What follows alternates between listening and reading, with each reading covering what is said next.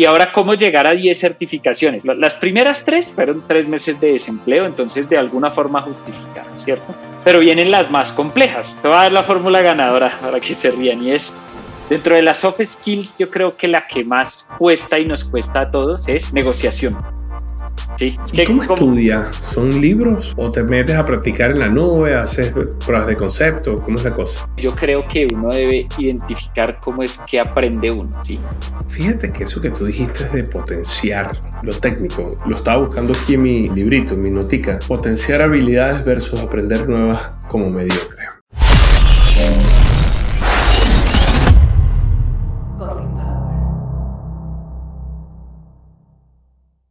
Bienvenidos a un nuevo episodio de su podcast Coffee Power. Eh, hoy me agarro un poco improvisándome en una oficina nueva, en un espacio nuevo, entonces me van a perdonar que no tengo los periquitos, las cositas, las lucecitas y las vainas fancy, eh, pero sí tengo un invitado fancy, que aquí lo tengo, lo tengo ya aquí en la, en la otra pantalla. Miren, él se llama Carlos Zambrano. Y este tipo es un Miyagi, es un ninja del AWS. El tipo logró cinco ascensos en los últimos cinco años. Casi que vamos a decir un ascenso al año y le vamos a preguntar cómo logró eso. El tipo tiene 10 certificaciones de AWS, no sé en qué orden, ya le vamos a preguntar, no sé por dónde comenzó, no sé cuál es la última, no sé cuál es la que va a volver a hacer. Mira, que tiene en el pipeline el tipo tiene, eh, trabaja en comunidades, es profesor, dicta algunas charlas, o sea, es un monstruo de la tecnología enfocado en la parte del cloud. Es Technical Director en una compañía que se llama Global, en el, Globant, en el estudio de Cloud Ops. O sea que este es el hombre que sabe de cloud. Así que sin más presentaciones, aquí vamos a traerlo aquí a la pantalla. Don Carlos, ¿cómo me le va? Osvaldo, ¿cómo estás? Muchas gracias por tremenda presentación. Me siento un poco sonrojado, pero gracias por la presentación y gracias por, por invitarme. No será esa luz roja que te hace que estás sonrojado, porque tienes como una luz roja. Los que nos están escuchando, el hombre tiene una luz ahí poderosa. Yo también tengo una luz un poco roja, con un fondo rojo.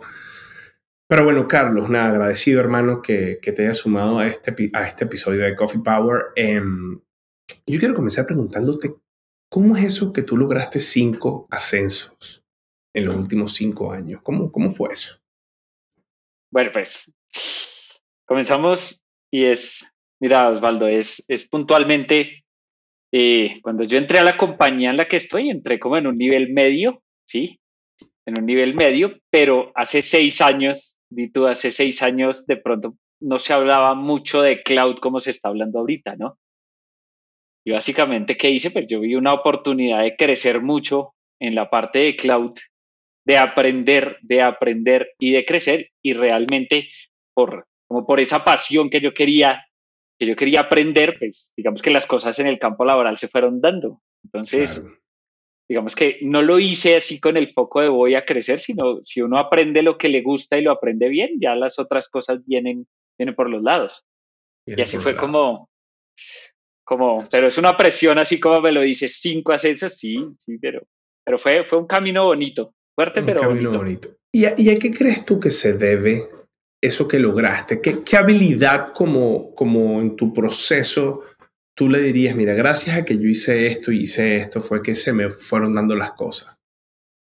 Mira, yo creo que hay algo muy importante y para los que nos escuchan es, eh, yo lo que hacía era, siempre tengo algunos referentes y dentro de la empresa había gente muy buena.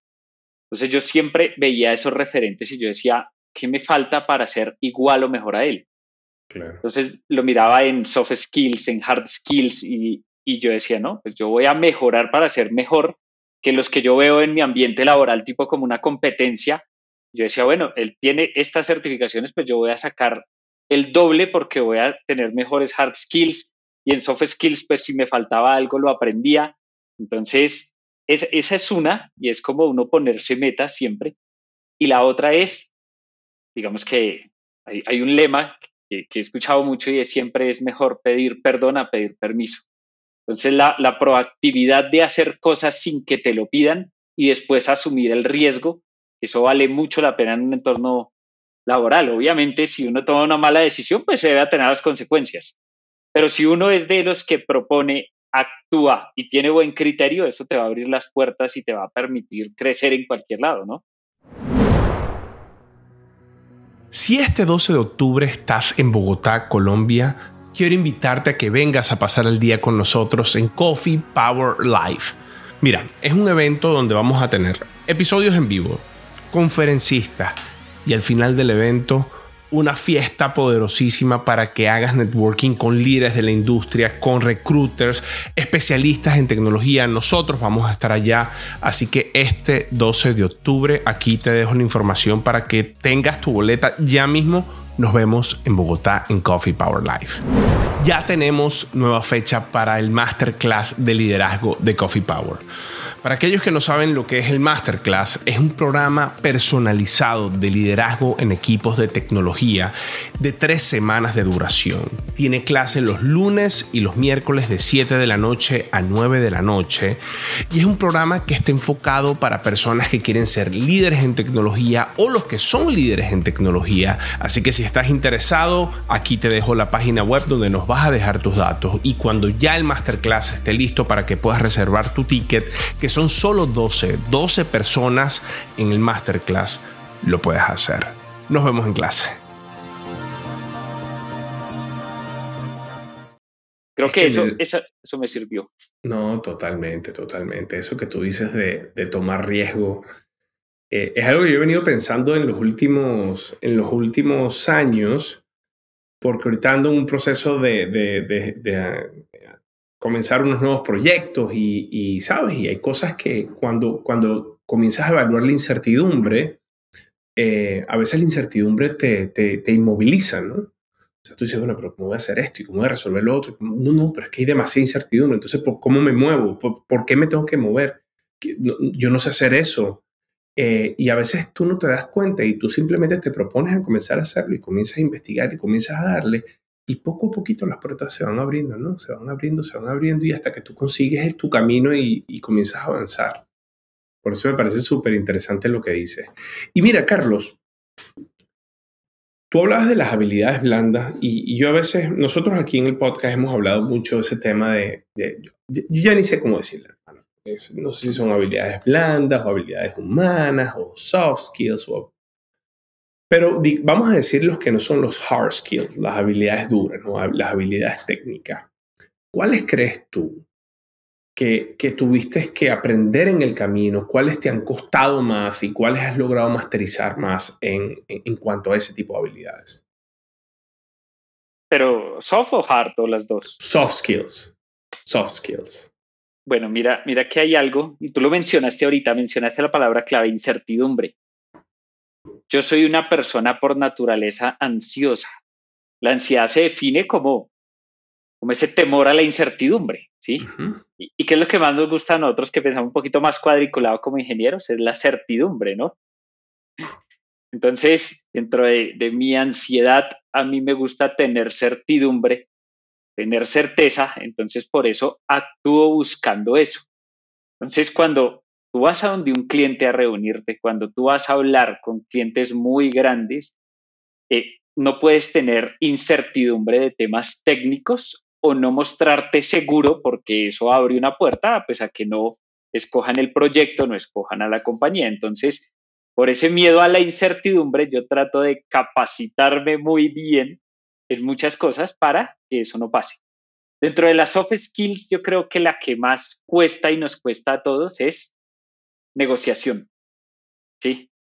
Uno no la ve como necesaria muchas veces, pero es la más importante porque te das cuenta, tú llegas a, estás con tu esposa y tú negocias con ella, tú negocias con el jefe, tú negocias cuando compras algo, tú siempre estás negociando, pero uno no, no, no, le halla el valor. Cuando habla con un cliente, uno negocia. Cuando uno está en una oferta laboral, uno negocia. Su vida se basa en negociación. Por ejemplo, una relación amorosa es una negociación, al final de cuentas. Tú cedes algo por obtener algo. Y lo mismo la otra persona. Entonces, la, una de las más difíciles es negociación, que me ha servido mucho, me ha servido mucho y es, y también es, mira, entender la negociación como un proceso en el cual las dos partes tienen que sacar el mayor provecho, ¿sí? Y el negociación no es que yo saque mayor provecho y el otro no tanto. Entonces, e, esa, esa me, me ha servido mucho. Y... No, adelante, adelante. No, y de nada te sirve saber negociar mucho si no puedes comunicarlo bien. Entonces, hablar en público y ser muy seguro cuando hablas. Esas dos combinadas son, son lo que para mí es importantísimo. Negociación y, y comunicación, hablar en público, comunicación, maravilloso. Carlos, y en el tema de la negociación, ¿cómo, cómo, cómo, cómo mejoraste? ¿Cómo, ¿Qué leíste o qué estudiaste si es algo que se puede estudiar, ¿no? O sea, ¿qué te propusiste hacer? A ver, pues cuando, estuve en la universidad había una clase de maestría que era totalmente de negociación y ahí fue como, como el entrar en ese mundo un poco más. Ya después uno empieza a leer artículos y entender estrategias de negociación, por ejemplo, ¿sí? Entender qué es lo que no se puede revelar, qué es lo que sí se puede revelar en una negociación y qué es lo que nunca se debe hacer pero es más de leer de múltiples fuentes y como que tú te vas construyendo ese criterio y ese criterio, sí. Claro. Ya después tú negocias con tu pareja y te va mejor en el trabajo, en una oferta laboral. Entonces es vital esa que yo creo. que fíjate lo que tú dices, ¿no? Una oferta laboral es una negociación, un incremento de salario es una negociación, que por cierto tenemos un, un evento en Colombia, lo vamos a hacer el 12 de octubre, que es el Coffee Power Live, que va a estar enfocado en ese, en ese tema de cómo cambiarte de trabajo, cómo buscar una nueva oportunidad de trabajo, también cómo mejorar el sitio donde estás, van a haber recruiters, van a haber speakers, así que nos vemos el 2 de octubre en Coffee Power, pero me parece súper super buen tópico, ¿no?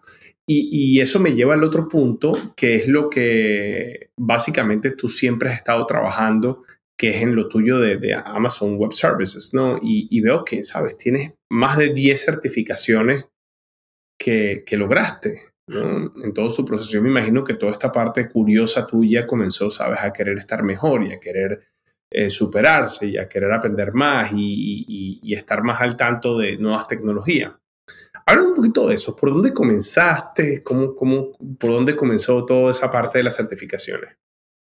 Mira que fui de alguna forma forzado a salir de mi zona de confort en la medida que yo estaba en una empresa y yo siempre quise aprender de cloud. Yo en esa empresa pues propuse algunas ideas y de pronto no era el foco de la empresa el tema cloud. Yo estudié por mi parte y un viernes, siempre lo cuento, a las 5 de la tarde me echaron de la empresa. ¿sí? Entonces a todos yo creo que nos ha pasado. Entonces como que llegué al sábado y dije, bueno, ¿qué hago? Tres meses sin trabajo y decidí aprender de nuevo. ¿sí? Por mi cuenta, cometí muchos errores, metí una tarjeta de crédito, empecé a aprender, aprender, aprender, aprender.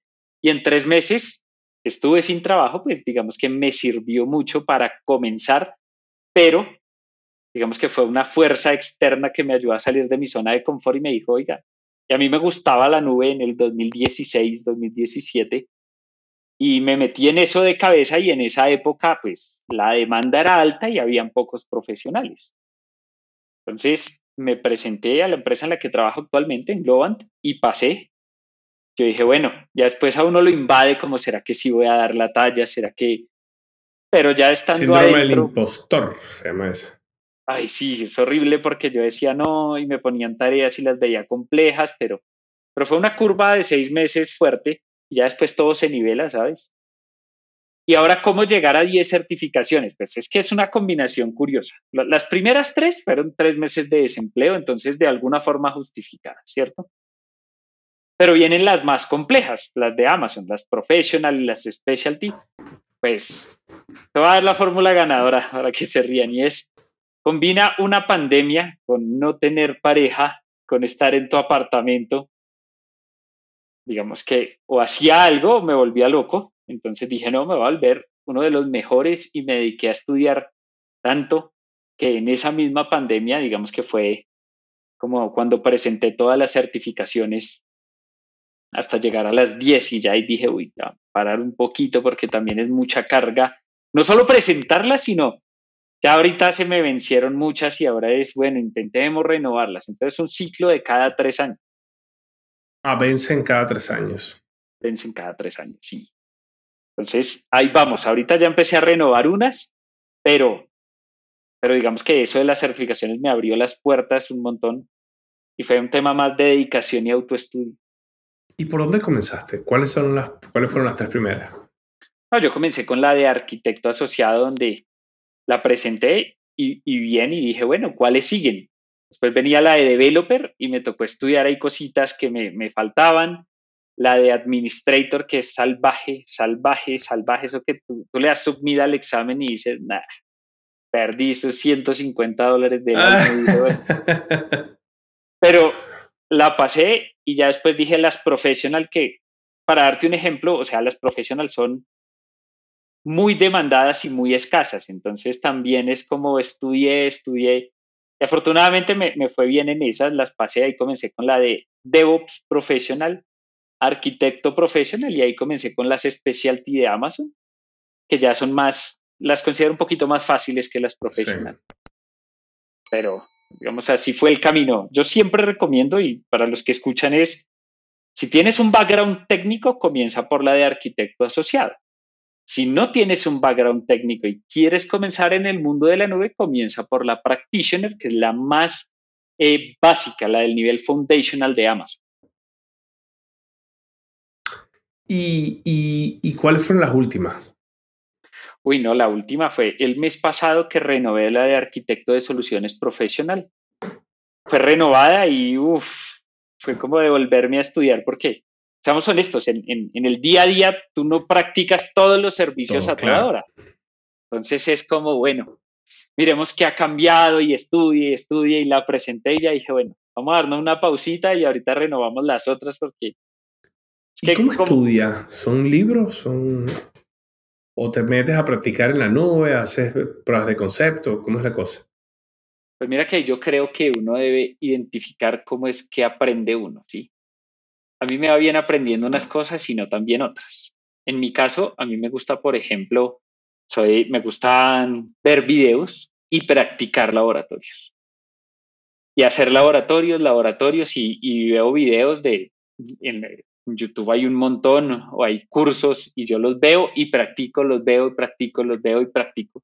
Pero creo yo que lo más importante es, es practicar, es como yo les digo a las personas, vos no puedes aprender a nadar si no te metes en la piscina, ¿cierto? Entonces, esto es un ejercicio de andar practicando así se cometan errores o de, siempre te va a pasar o dejas algo prendido y el fin de mes ves tu tarjeta de crédito, pero creo que la fórmula es practicar.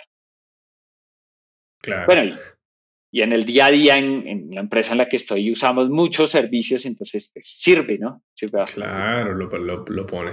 Y Carlos, eh, Cuéntame cómo te la llevas tú con el tema del liderazgo en tecnología, o sea, liderando equipos, o, tú eres una persona que te consideras más en la parte técnica, metido en, en, retos técnicos. Pues mira, eso es un dilema grande porque las personas que venimos del lado técnico muchas veces nos gusta entendernos más con máquinas, se nos va mejor, ¿cierto? Tú sabes que, que entendernos con máquinas es más un ejercicio hasta matemático, donde tienes un input, hay un proceso y hay una salida y tú la puedes controlar toda. Pero para crecer en el... Claro, y eso es maravilloso. Pero para tú crecer en esta industria tienes que tener un manejo de gente. Y ahí cuando tú empiezas a manejar gente y a tener roles de liderazgo, entiendes que esto es completamente diferente a un input, un proceso y una salida predecible. No.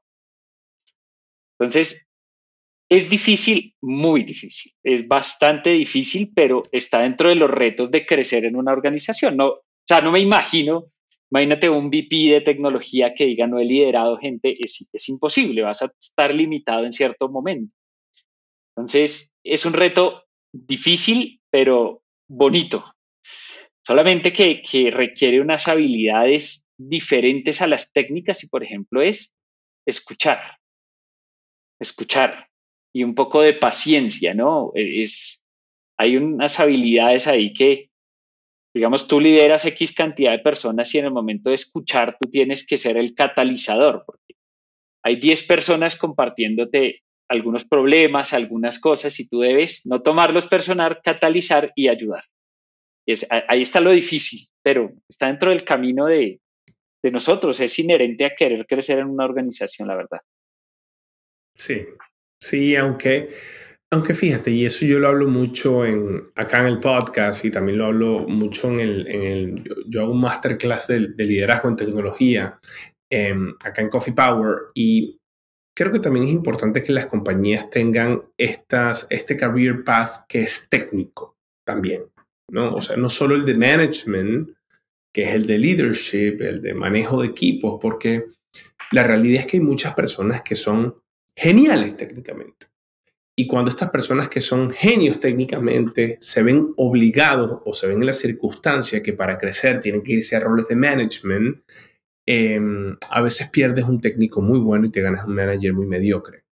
Y, creo que, al mismo tiempo hay que, hay que fomentar que el, que el crecimiento dentro de las carreras técnicas exista en las compañías.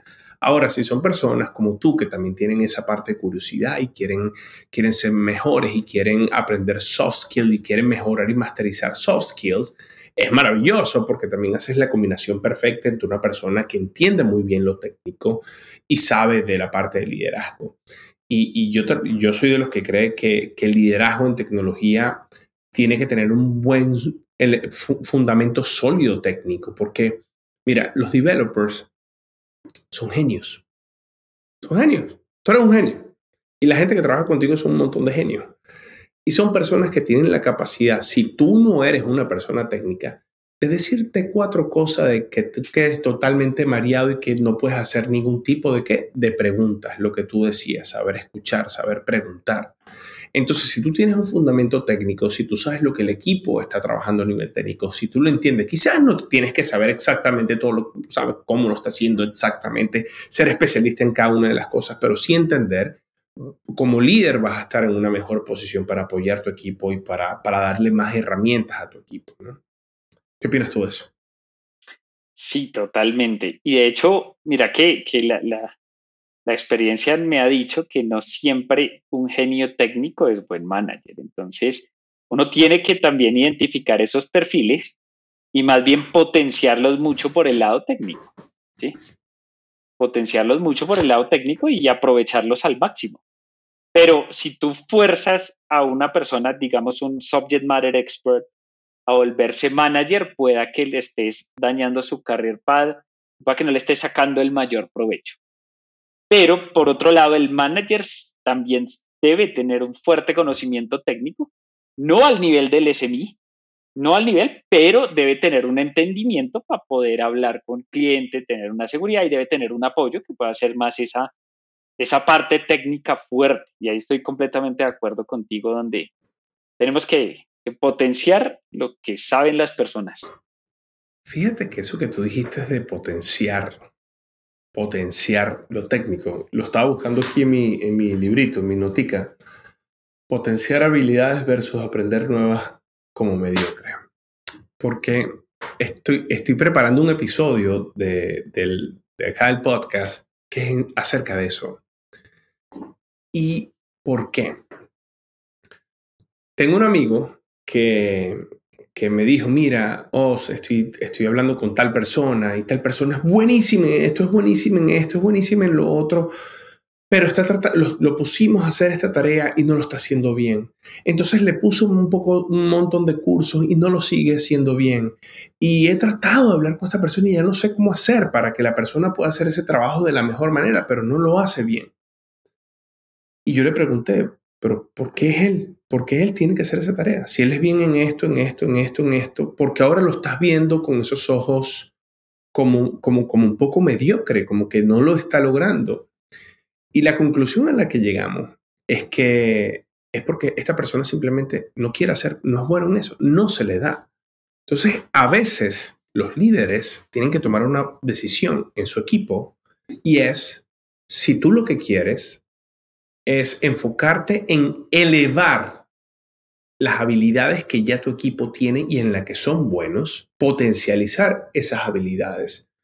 O bueno, o tratar de crear otras nuevas donde tú no sabes lo que va a pasar.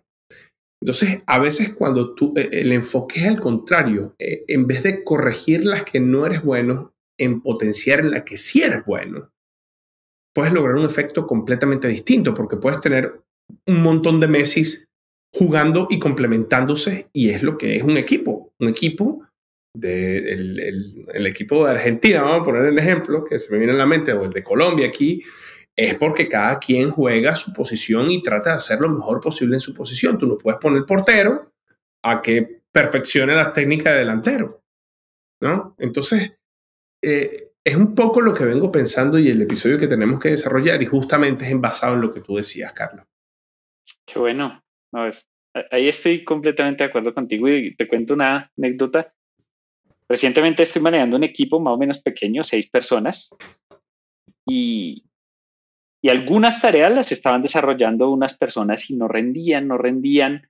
Entonces muchas veces yo pensé, no, pues retirémoslo del proyecto, lo reemplazamos, pero realmente cuando piensas bien es, y si hacemos un movimiento interno, él tiene más skills en desarrollo, va a hacer más tareas de esto. Y ahí fue donde ya, ¡pum!, reventó la magia de esta persona y dijimos, bueno, no teníamos que sacarlo, solamente no estábamos encontrando la mejor tarea para él.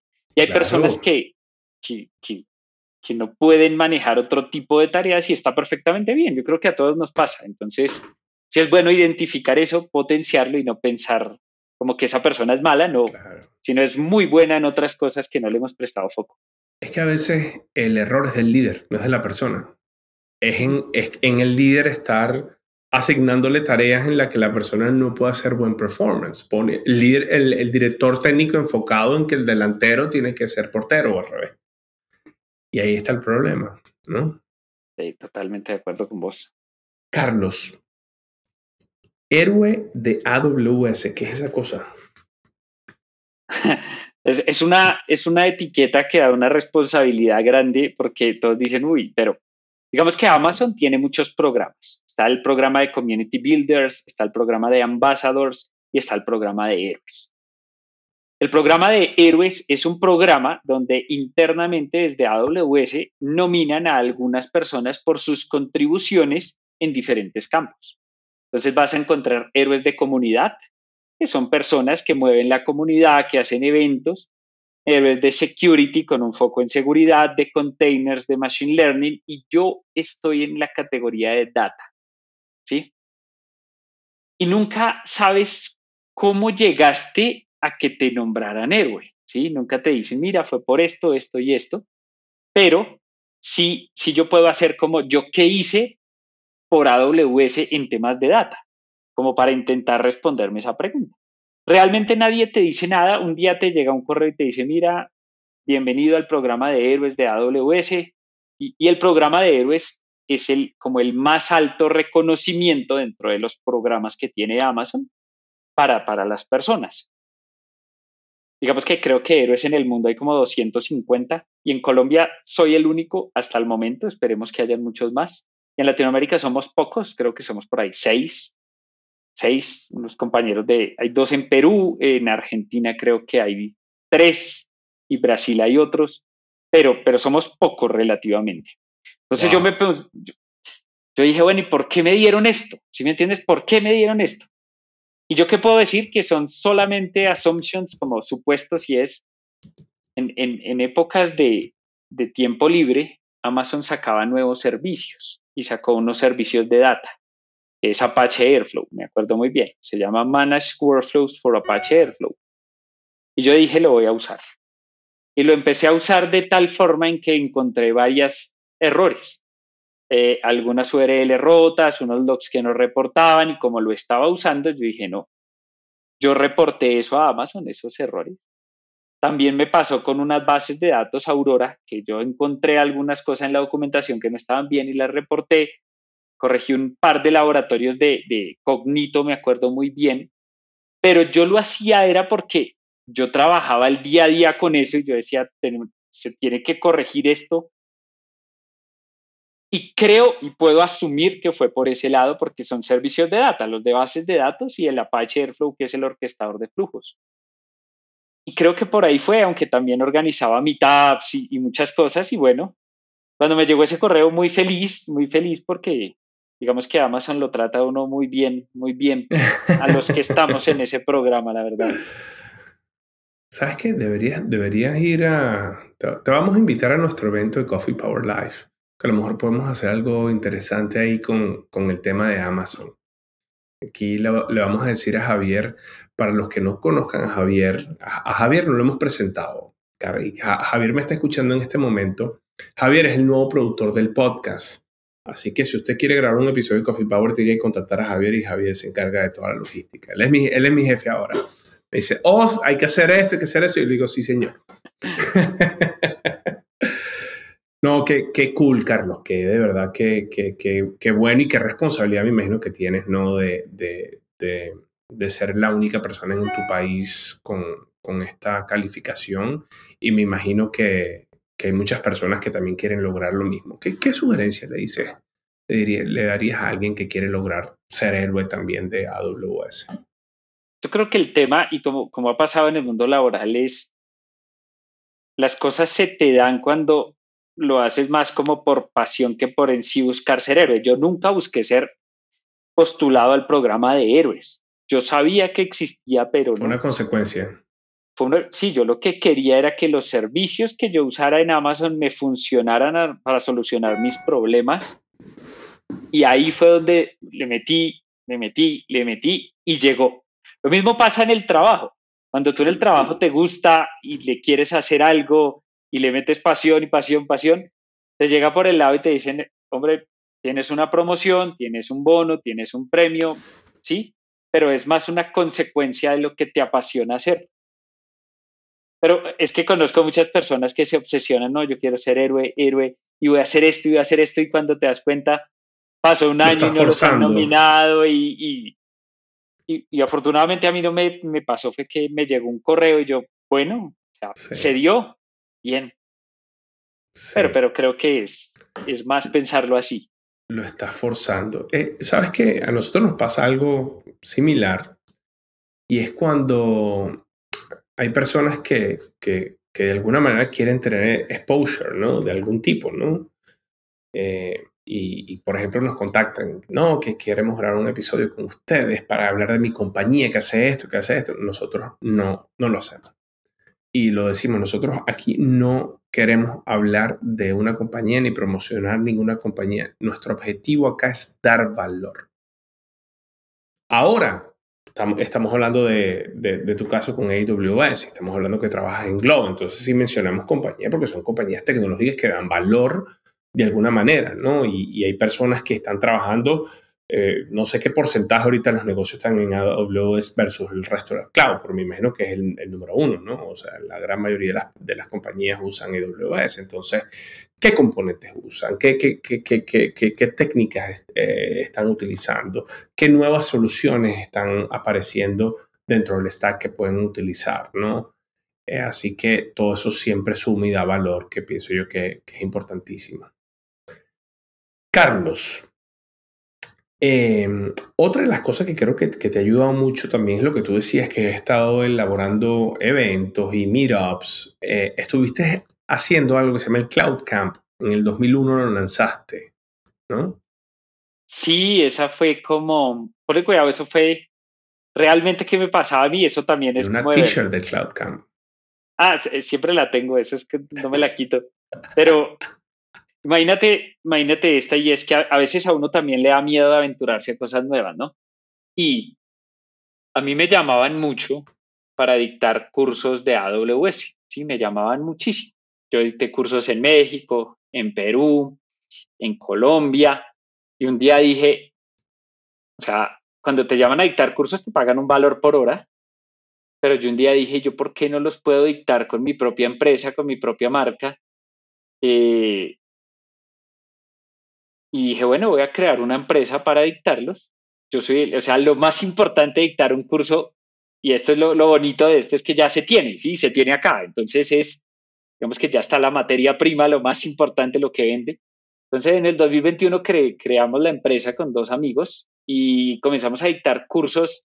La verdad nos aventuramos, dijimos, lancemos unos cursos y si se inscribe uno, igual lo damos y asumimos todas las pérdidas, pero ya validamos que se puede y que, bueno, y empezamos a experimentar y ya creamos CloudCam y ya venimos operando dos años con cursos en vivo. En ah, vivo. son cursos en vivo, qué cool. ¿Y cómo les ha ido? bien, es que sabes también que encontramos ahí es que hay gente que le gusta el, curso offline autónomo. El grabado. Pero hay mucha gente que le gusta en vivo. ¿Y qué es lo que te da el en vivo? Es ver a alguien y preguntarle en vivo y obtener feedback en vivo, en vivo. Entonces, pues nos ha ido bien hasta el momento, afortunadamente. El, formato en vivo yo pienso que es un formato mucho más poderoso. Eh, así también lo hacemos nosotros acá. Nosotros tenemos un curso grabado de liderazgo y tenemos, lo llamamos el Masterclass, que es el programa de entrenamiento personalizado. De hecho, lo hacemos solo para 12 personas. Nosotros no hacemos, no ponemos más personas en el programa de liderazgo porque pierde la magia de ser personalizado. Entonces, una de las cosas que nosotros hacemos es que hablamos de un tema de liderazgo, entonces estamos hablando, no sé, vamos a suponer las habilidades blandas, los soft skills. ¿Qué te pasó a ti? ¿Qué te pasó al otro? Y el otro habla, el otro opina. Entonces, entre ellos comienzan a hablar también y se crea una dinámica muy linda que cuando ya pasas de más personas, yo pienso que 15 personas ya es mucho. Entonces, ese, ese formato es maravilloso. Claro, el formato de, no sé cómo es el tuyo, pero el formato de liderazgo es, distinto, ¿no? Porque el tuyo me imagino que tiene que estar como más actualizado. O sea, que si sacaron un nuevo componente, sacaron tal cosa, lo tienes que actualizar de alguna manera o tienes que estar reactualizándote o no. Sí, claro. Claro, porque los exámenes de Amazon van cambiando, pero mira que tenemos algo en común y es que el formato en vivo en, en tu masterclass y eso es clave no tener muchas personas y lo otro clave es algo que se olvida y se pierde con los cursos pregrabados y es lo que se llama aprendizaje en comunidad. Y es que tú aprendes de otras personas, otras personas aprenden de ti en vivo, el networking que haces, eso es invaluable. ¿sí? Claro. Uno no solo le aprende al que dicta la clase, sino al compañero que está en otra industria. Eh, eso es lo que vale realmente de algo en vivo. Ahí está el valor. Total. Mire, es que eh, a mí me mandan fotos de la gente que estuvo en el masterclass, se van a los BBC en Bogotá, los que están en Colombia, se van a los BBC, se toman fotos, se hicieron amigos, o sea, eh, ¿qué, es lo que pasa? La parte del networking, ¿no? Que es uno de los temas también de las habilidades que uno tiene que tener como líder, la capacidad de establecer ese networking. Qué cool, brother, qué cool. Carlos, me, me, me da mucha curiosidad, tú que estás metido en el tema del cloud día a día, ¿qué crees tú que van a ser las, esas innovaciones clave futurísticas en los próximos cinco años? En tecnología en general. Pues mira que, bueno, lo primero es, está buena la pregunta, pero yo creo, uno, que lo primero es entender cómo lo que es la generative ahí nos va a potenciar el trabajo más que reemplazar cómo nos volvemos más eficientes con eso. Pero no es delegarle todo a eso, no. Es potenciar nuestro trabajo y ser más eficientes.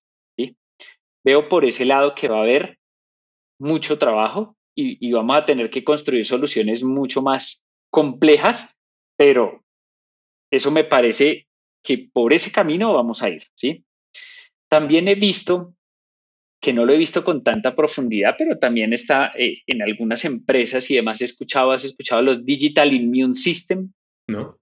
Donde empiezan a hablar, si, si tú buscas de los DIS, Digital Immune System, te empieza a decir, bueno, ¿qué es? Y te empieza a mezclar cómo construyes un sistema digitalmente inmune que se basa como en seis pilares, observabilidad, testing, creo que mete algo de caos engineer, pero eso es como una, una evolución y ver esos sistemas de alguna forma un poco más seguros, resilientes, combinando múltiples prácticas que nosotros, el mundo cloud solo va a ser un pedacito. Pero si, si, si googleas ahí la parte de DIS, en este momento no, no está muy claro, hay definiciones y eso, y creo que por ahí también puede haber, por ahí también puede haber un, un, desarrollo de, de este mundo. fíjate que hice un episodio hace poco no sé cuál cafetero, porque ustedes saben que yo no me acuerdo los nombres los episodios, pero hace poquito, con Yuri Niño de Colombia, ella trabaja en Google, eh, y el episodio fue sobre Platform Engineering. Entonces ella estuvo contándonos un poco cómo, cómo esto ahora ya, ya no es el enfoque de DevOps, nada más donde developers and operation están juntos, sino de cómo tú puedes provisionar también tecnologías incluyendo todo lo que tú estás diciendo. Tú provisionas tecnologías que puedan ser resilientes, escalables, eh, que tengan un poco de chaos engineering, que, que, al mismo tiempo contengan todo lo que es la parte de observabilidad, monitoreo, monitoreo, telemetría, como que embebida en ese provisionamiento, ¿no? Entonces, quizás va de la mano con, con lo que tú me estás diciendo, ¿no? Claro, pero es que yo ahí tengo mis contradicciones con Platform Engineering, porque, o sea, hay, hay clientes, ponle cuidado, hay clientes que, que, nos, que, que, ya necesitan el Platform Engineering, entonces tienen multinube. Entonces imagínate una capa en la mitad donde tú le digas necesito desplegar esto y él basado en unos criterios lo despliegue detrás en la nube A, en la B o la C. ¿sí? Como PCF, ¿te acuerdas? Pivotal, Cloud Foundry. Sí, algo así. Entonces, pero cada cliente va a tener su propia capa con múltiples reglas y pero he visto en empresas más maduras donde tienen esos platform engineer tan desarrollados que qué pasa con las personas que están operando los cloud y los DevOps, que se vuelven expertos en hablar con, esa, con ese wrapper que hay en la mitad, pero pierden conocimiento. Porque alguna vez, alguna vez en la empresa en la que estoy, llegó alguien que viene de otra empresa muy grande donde tienen todo con Platform Engineer yo le decía, bueno, simulemos crear una aplicación. Y él me decía, ¿cómo la crearías? No, pues yo entro a la plataforma tal, le doy crear cola, crear base de datos y Entonces, como que, eso, ahí hay como una cosa que, Lo que tú estás diciendo tiene todo el sentido del mundo. Y eso me pasó una vez, justo con lo que te estaba diciendo, con PCF. PCF, en, en el caso de nosotros, nos hacía agnóstico el manejo de multicloud eh, y un sistema on-premise que teníamos. Entonces nosotros interactuamos con PCF y PCF nos hacía el cloud agnóstico. Pero resulta ser que eso fue, mire, eso comenzó a ser hace aproximadamente cuatro años. Y te voy a decir una cosa, la cantidad de componentes de cloud que han salido en los últimos cuatro años han sido absurdas. Y cada vez que el cloud, por ejemplo, AWS, para poner tu ejemplo, nosotros no trabajamos con AWS, pero, pero, Azure, vamos, te voy a poner un ejemplo Azure. Cada vez que Azure sacaba un nuevo componente que nosotros entramos y decía, lo queremos usar, no lo podíamos usar. Porque teníamos que esperar a que PCF hiciera el connector para que nosotros pudiésemos interactuar con PCF y PCF podía provisionar ese capability que tenía el cloud. Entonces PCF se me convirtió en un cuello de botella para nosotros. Y es lo exactamente lo que tú decías. Tú no interactúas con el cloud, interactúas con un wrapper que está en la mitad.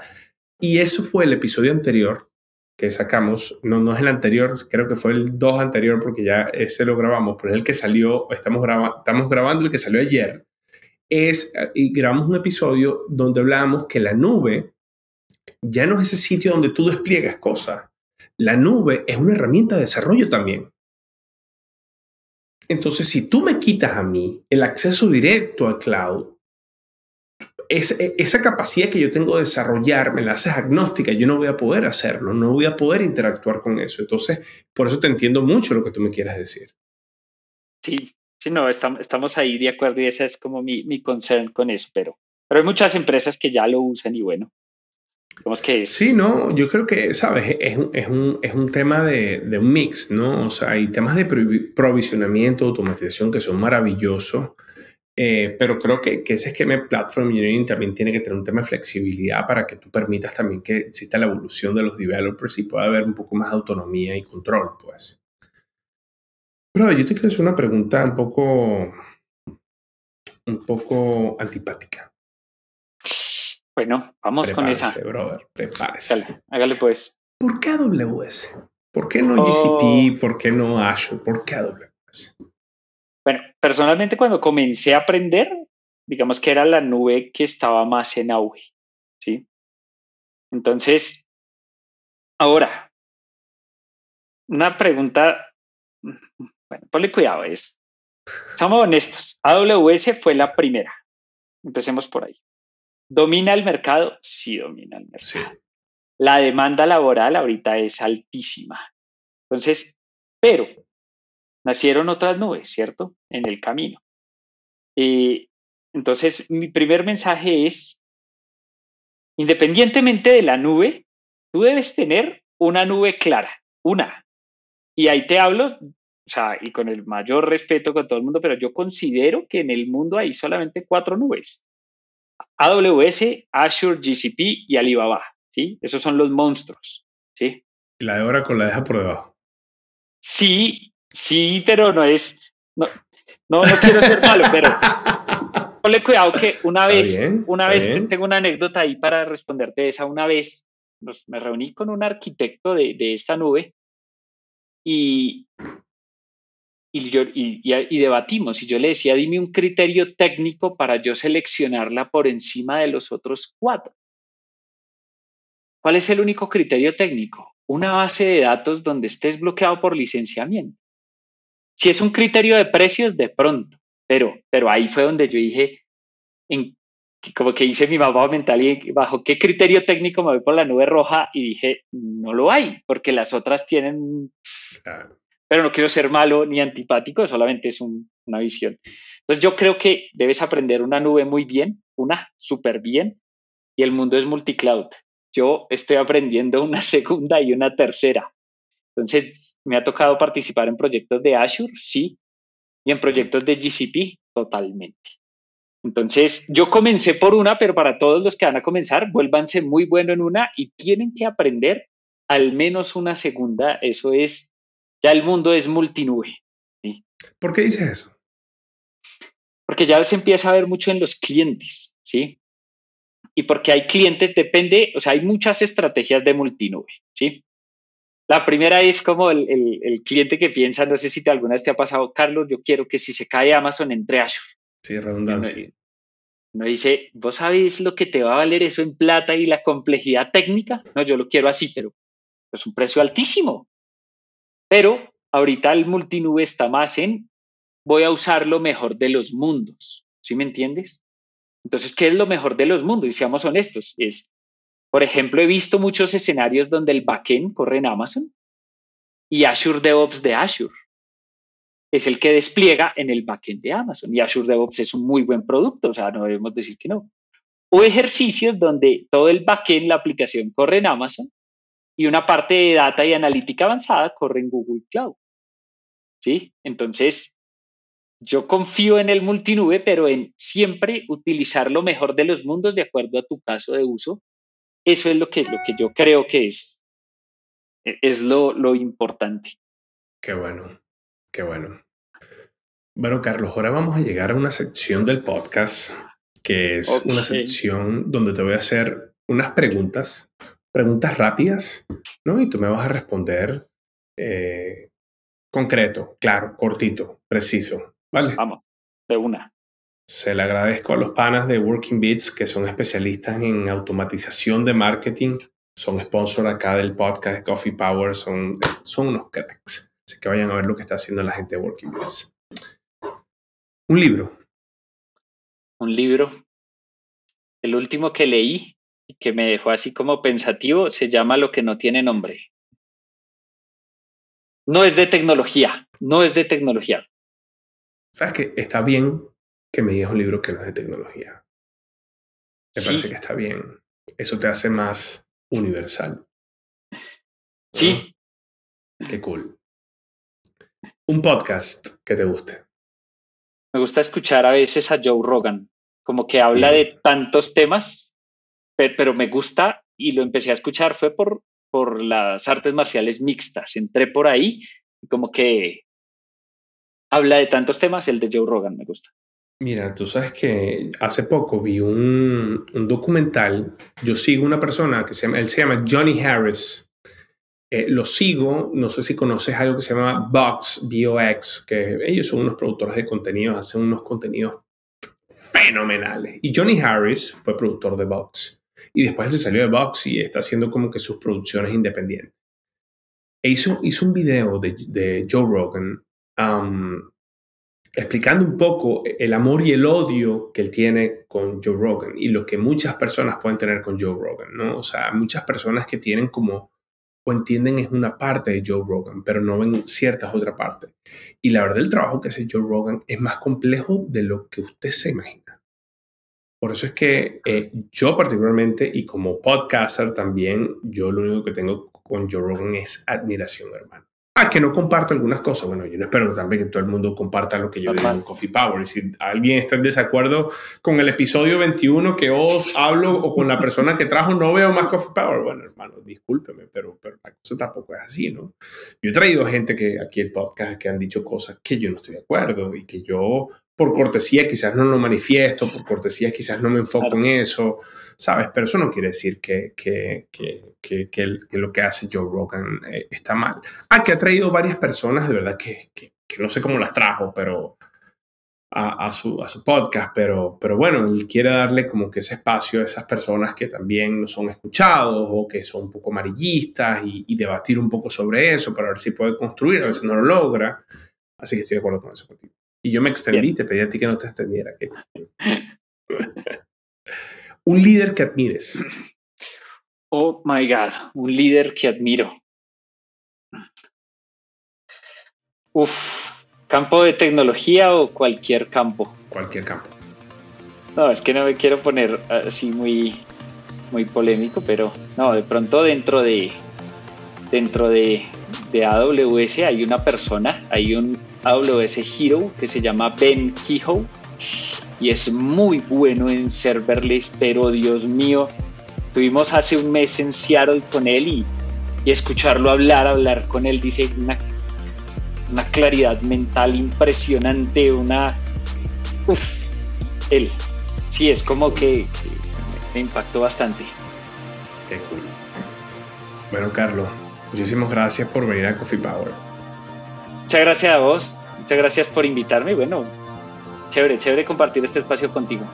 No, hermano, de verdad te, te agradezco y, y, admiro lo que estás haciendo. Te felicito por lo que estás haciendo. Ojalá tengamos muchos heroes en Colombia. Y ya sabes, si usted quiere ser hero, contacta aquí a Carlos. Aquí abajo vamos a dejar su LinkedIn y vamos a dejar toda la información de lo que está haciendo. Así que, cafeteros, si están interesados en contactarlos, se van para allá abajo y nos vemos el próximo lunes en un nuevo episodio de Coffee Power, como siempre. Nos vemos. Chao, Carlos. Chao, chao, que estés bien.